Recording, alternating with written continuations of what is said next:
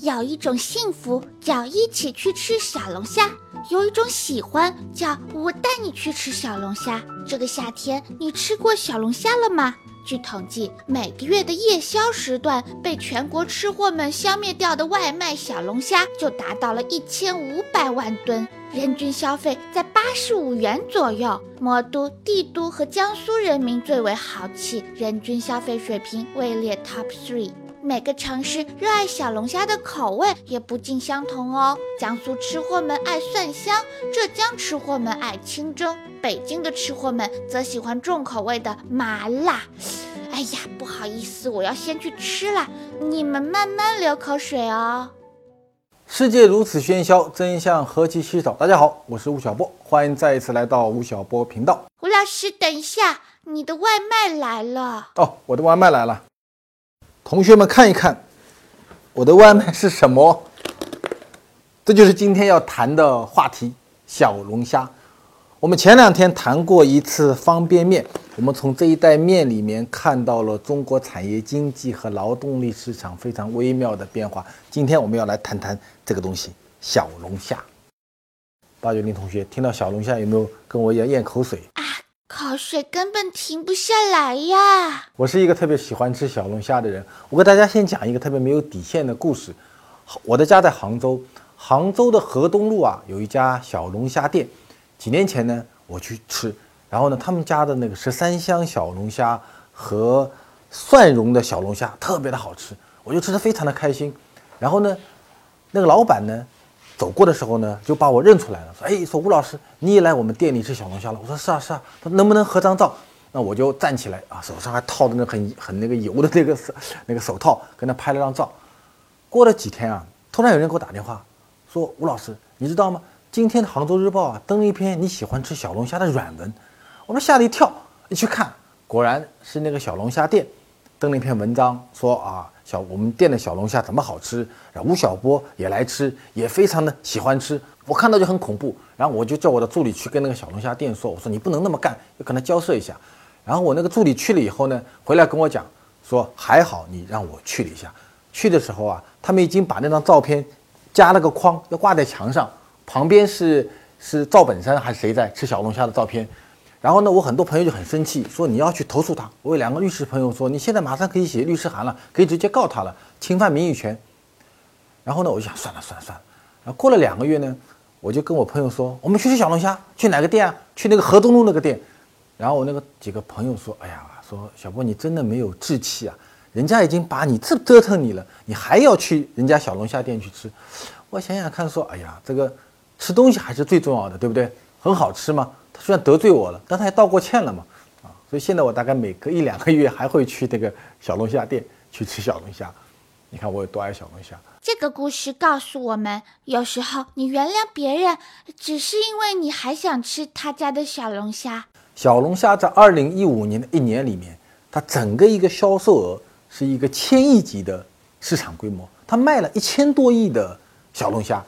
中国一年的餐饮市场的总量是万亿市场，是个三万亿的市场。所以你简单算一下，八九零小龙虾在中国整个餐饮市场中的比例啊，居然占到了百分之三，吓人吧？那么小的个小龙虾。第二个数据是什么呢？二零一五年，中国新增了有一千多个小龙虾的创业项目，单单北京市就有两百多家。二零一六年上半年，中国的小龙虾的店铺，那个餐饮店的数量啊，增加了百分之三十三，增加了三分之一。我给大家看一张表啊，这个表是二零零七年到二零一六年中国餐饮小店数量的增加表。大家看，在二零一一年开始，小龙虾的店铺面积出现了大规模的上涨，到二零一四年的时候，大家看餐饮店的整个一个增长数量开始下滑。而小龙虾呢，出现了一个反弹上涨的这样的一个景象。然后你从百度指数里面也可以看到，小龙虾的指数增长非常非常的快。小龙虾已经成为了中国餐饮行业一个现象级的产品。据说每年有十万个创业者投身到这个小龙虾的火热产业中去。小龙虾为什么会那么火呢？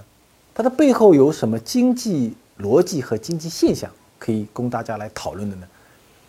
我先给大家讲一讲小龙虾的前身今世。它的祖籍在美国，在美国中部的路易斯安那州。在一九八零年代的时候，全世界的小龙虾百分之九十是在美国，在路易斯安那州。中国历史上是没有的啊，所以如果你查《四库全书》啊，查《本草纲目》啊，大概是没有小龙虾的。我给大家再看一张照片，是奥巴马在吃小龙虾的照片。奥巴马同学也吃小龙虾，跟我们一样。然后呢，是一九一八年的时候，先是日本人把它引进到了亚洲。早年进来的时候呢，它是当做宠物引进来的，就养在那个金鱼缸里面，金鱼在上面游，下面爬两只小龙虾，是宠物引进来的。然后到了一九三零年代的时候，日本入侵中国，然后日本人呢就把小龙虾同时也带到了中国，因为它比较小，然后呢壳比较硬，肉呢只有总的一个身体中的百分之二十，所以呢。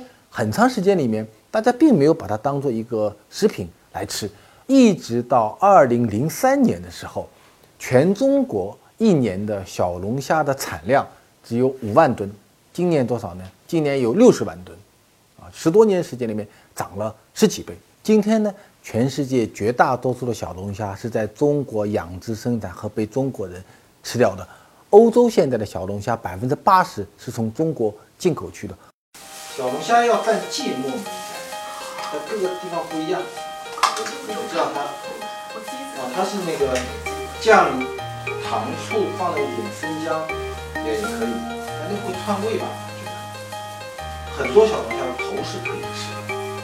然后据说小龙虾在中国流行有两个原因，第一个原因因为它麻辣，中国的餐饮里面百分之四十是跟麻辣有关系，所以它就很厉害。第二呢，据说吃小龙虾。呃我看知乎里面说，你为什么喜欢吃小龙虾呢？因为吃小龙虾的时候你没办法看手机，所以适合社交，就这个道理。你看没办法看手机。然后呢，你还得咬它的壳，说据说咬壳很有仪式感。我倒从来没想过咬壳居然会有仪式感。啊，然后中间有个东西要抽掉的，同学们，这个千万要记住啊！你看，掉的挺干净的，中间你看有这根小东西，必须要把它抽掉。然后这个头呢太小了，要大了。我杭州那个河东路那个小龙虾店那个头特别大，你们发个微信告诉我，我告诉你那个店名叫什么。现在不能乱讲，那个店特别的破。然后那个老板很好玩，他到每年的十一月份开始他就关店出去旅游去了，然后到第二年的开春以后，小龙虾出来以后，他再会把店开起来，然后稍微装修一下。然后做大半年生意，然后又去出去旅游去了，是个苏北人。他为什么能够涨十几倍呢？中间有几个人啊，我们可能平时都没有听说过他们的名字，但是这几个人很有趣，他们整整的带动了这个千亿级的产品。第一个人叫做许建忠，这个许老板大家要记住，江苏盱眙人，这两个字不太好念，很多人念成鱼台啊，是盱眙人，他啊。在十多年前的时候，在盱眙街头开了一个店，叫做老许调料店，啊，就大概是个小的餐饮店。然后呢，他就把那个小龙虾拿去开发出了一个产品品类，也是我最喜欢吃八九零最喜欢的这个品类，叫做十三香啊。据说是个秘方啊，如果你到盱眙去的话，盱眙人说起十三香的秘方，基本上跟可口可乐说他们家的秘方差不多。然后呢，十三香。这一个品类突然间把盱眙的小龙虾给打爆掉了，那口味真的是非常非常的好吃。在二零零零年的时候，那一年是中国龙年，盱眙还举办了中国的第一届小龙虾节啊！中国人真的会造节，光棍节以外还能够造出个小龙虾节。从此，盱眙成为了中国小龙虾的一个发源地之一。据说啊，每年专门赶到盱眙去吃小龙虾的人有三百万人。三分之一到故宫的人跑到盱眙去吃小龙虾，另外一个主题是哪里呢？是湖北的潜江。潜江啊，今天是全中国小龙虾产量最大的区域。我们如果吃小龙虾，四只小龙虾里面有三只是潜江出品的。潜江出现了三个人，把整个这个小龙虾工业化生产了。第一个人谁呢？第一个人名字叫做刘祖全。小龙虾啊，原来呢都是养在湖里面、养在江里面是放养的，所以它的产量啊一直没办法很大的增加。刘祖全同学干了一个事儿，他把小龙虾养在水稻田里面，因为他发觉啊，到了夏天的时候，小龙虾害怕热，它就要避暑，然后呢就喜欢钻到烂泥洞里面去。那么水稻田里面烂泥洞就很多嘛。到了大热天的时候，把小龙虾放到水稻田里面去，然后呢，到了农闲的时候，也就是小龙虾最肥的时候，然后呢，把小龙虾从田里面拿上来。他这个办法叫做稻虾连种模式，造成什么呢？造成一个非常有趣的结果是，农民啊，他一年除了水稻田里面能够稻米有收入以外，又小龙虾有收入，所以使得潜江农民每亩产的收入增加了一千块到两千块。他这个技术很快被普及到湖北整个全境。今天湖北有三百万亩的水稻田里面种的小龙虾，所以一下子使得小龙虾的养殖面积得到了极大的扩展。第二个有意思的人叫做苏新雅，他是湖北水产研究所的一个研究员。他干了一件事儿，他发明了小龙虾的人工诱导繁殖技术。小龙虾啊，它本来的生殖能力就非常强，所以小龙虾一下子变成一个非常非常具有繁殖能力的一个品类。第三个人叫做郑玉林，郑玉林干了一件什么事儿呢？你看，湖北潜江小龙虾水稻田里都种了，然后有一个人让它的繁殖能力变得很强了，那么你得把这些小龙虾能够送到全中国的餐饮店去嘛？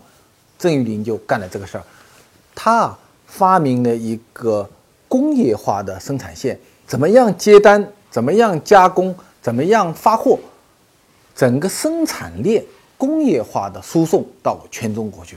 你看，解决了口味问题，有了刘祖全、苏新雅这些人，让他的种植方式得到了改变，让他的繁殖方式得到了改变，让他的工业化的生产线方式得到了改变。就是有这么一些我们从来没有听说过的人，让我们能够吃上那么好吃的小龙虾。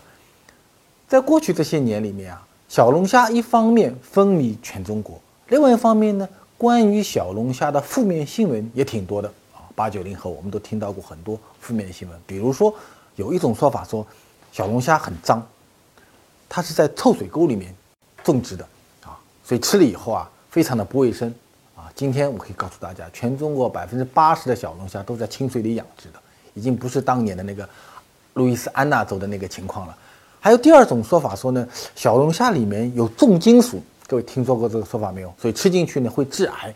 后来呢，我们查了一些资料，这些资料告诉我们说啊，说小龙虾是没办法在一个重金属的环境中生活的。如果它这个环境是重金属很严重的地方，小龙虾是没办法脱壳的。还有一些说法说什么呢？说当年啊，日本人为什么把小龙虾拿到中国来呢？它是拿来城市清淤的啊，就城市的污水处理中放点小龙虾能解决问题。后来看了很多很多的资料，好像这也是很多的传说之一。如果我们的观众朋友们在科普方面能够给我们提供更多的支持的话，也可以跟我们来信来聊聊小龙虾到底有没有这些负面的事情，是不是重金属含量很高，是不是会致癌，是不是污水处理的一个动物？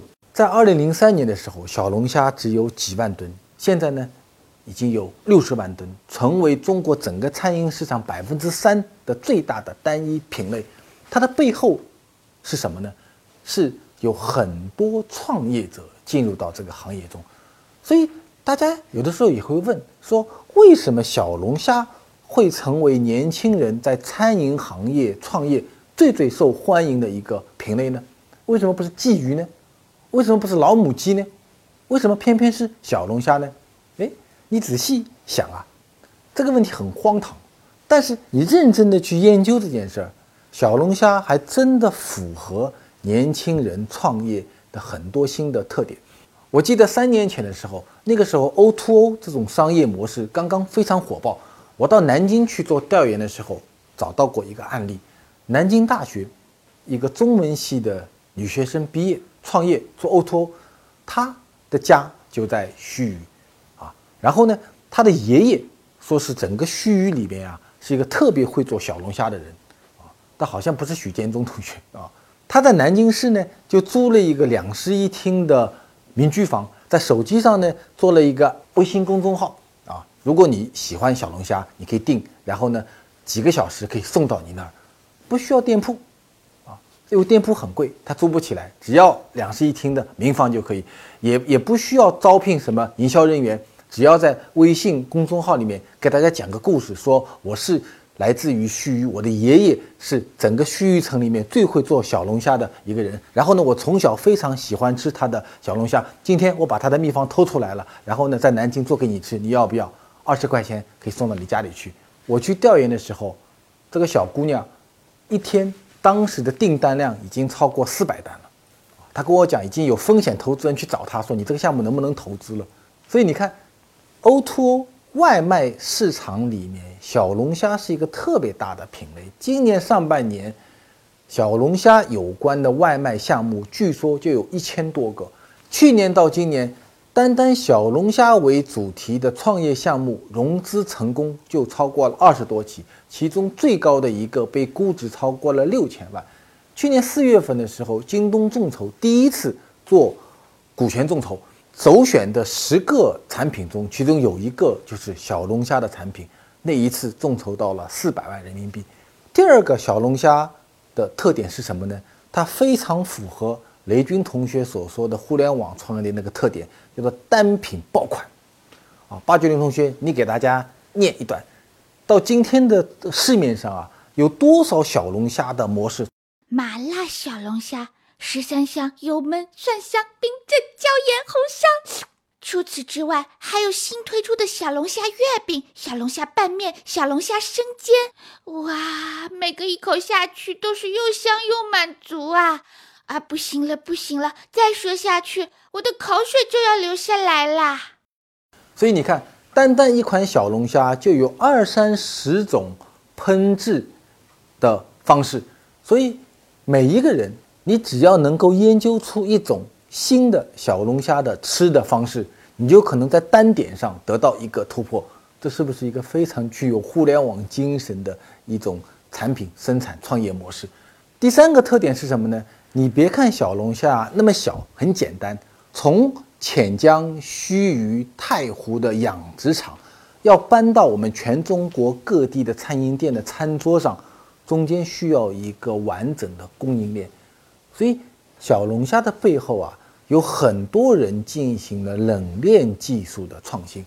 深圳有一个品牌，它的养殖场的基地是在湖北，然后呢，他要从湖北的养殖场把小龙虾捞上来以后进行加工处理，然后呢，让这小龙虾保持在零下十八度的冷链环境下送到深圳，最后生产。放到深圳小年轻的餐桌面前，然后这小龙虾要非常的新鲜，所以如果你在全国开一个连锁的小龙虾店，你需要有一套冷链技术。哎，你别说小龙虾很简单，背后还挺有技术门槛。第四个适合创业的特点是什么呢？是它的客单价比较高。小龙虾是很少见的食品里面，从一盆一盆卖，十块钱、二十块钱一盆。到一只一只卖，三块钱一只，五块钱一只，二十块钱一只，所以所有的小龙虾的产品是餐饮品类中毛利率最高的一个单品。我告诉大家，它的毛利率啊达到了百分之五十左右。所以小龙虾在今天又能够成为年轻人创业的那么一个门类，它的背后，我们今天解读完，各位你们想，你今天跑到市场上，只要找到这样的一些产品，像小龙虾的产品，第一。它能够做出一个单品爆款。第二，你可以在供应链部分得到一个技术的可控。第三，它的毛利率能够超过百分之五十。恭喜你，你找到了一个创业的很好的机会点。讲完小龙虾，八九零，你知道上海最好吃的小龙虾店在哪里不？哪里哪里？我们等一下就去吃。小龙虾是二零一六年最热门的创业项目。千亿级的市场规模背后是互联网无处不在的身影。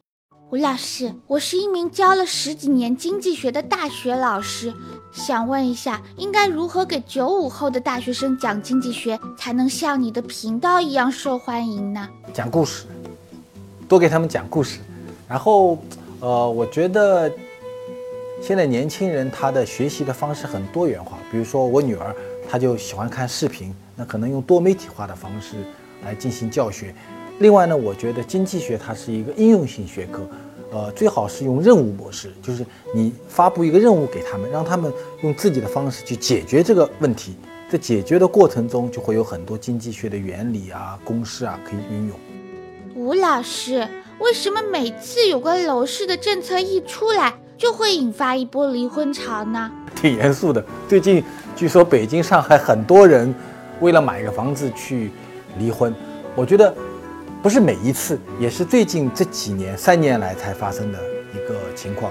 我觉得最最，这是一件挺悲哀的一件事情，说明中国现在的很多房地产调控政策非常的不人道，然后非常的缺乏弹性。